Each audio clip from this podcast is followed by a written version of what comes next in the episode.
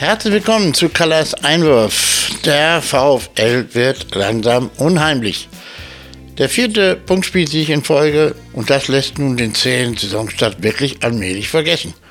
Nach dem frühen 1-0-Rückstand gegen die BVB Youngsters drehte der VfL das Spiel und verwaltete die 2-1-Führung, unterstützt von sage und schreibe 3000 Fans, recht souverän bis kurz vor dem Schlusspfiff. Tja, aber eben nur recht souverän, denn der Schlusspfiff ließ ewig lange auf sich warten.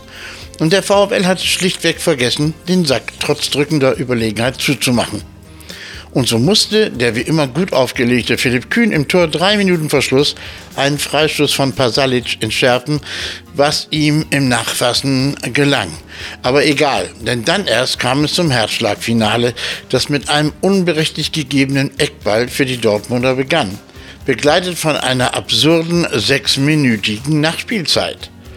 Und so startete in der 94. Minute ein dreiminütiges Eckballfestival im Osnabrücker Strafraum und dann mit dem letzten der vier Eckbälle fiel fast das zweite Zwei.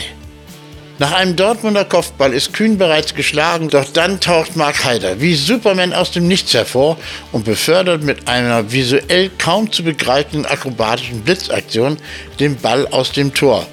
Und glaubt mir, dieser Klärungsversuch, der letztendlich den verdienten Sieg rettete, wird als eine Mischung aus doppelten Rittberger und eingesprungener Biemann-Piorette einen ewigen Ehrenplatz im Guinness-Buch unvergesslicher VfL-Momente einnehmen.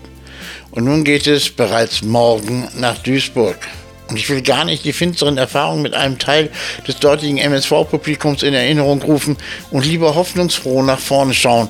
Denn sollte der VfL auch dort gewinnen und seinen fünften Punktspielsieg in Folge einfahren, dann ist in dieser Saison vielleicht nicht mehr alles, aber zumindest alles Mögliche noch drin. Sonst noch was? Ja, denn es gibt wirklich unendlich viel Wichtigeres als Fußball.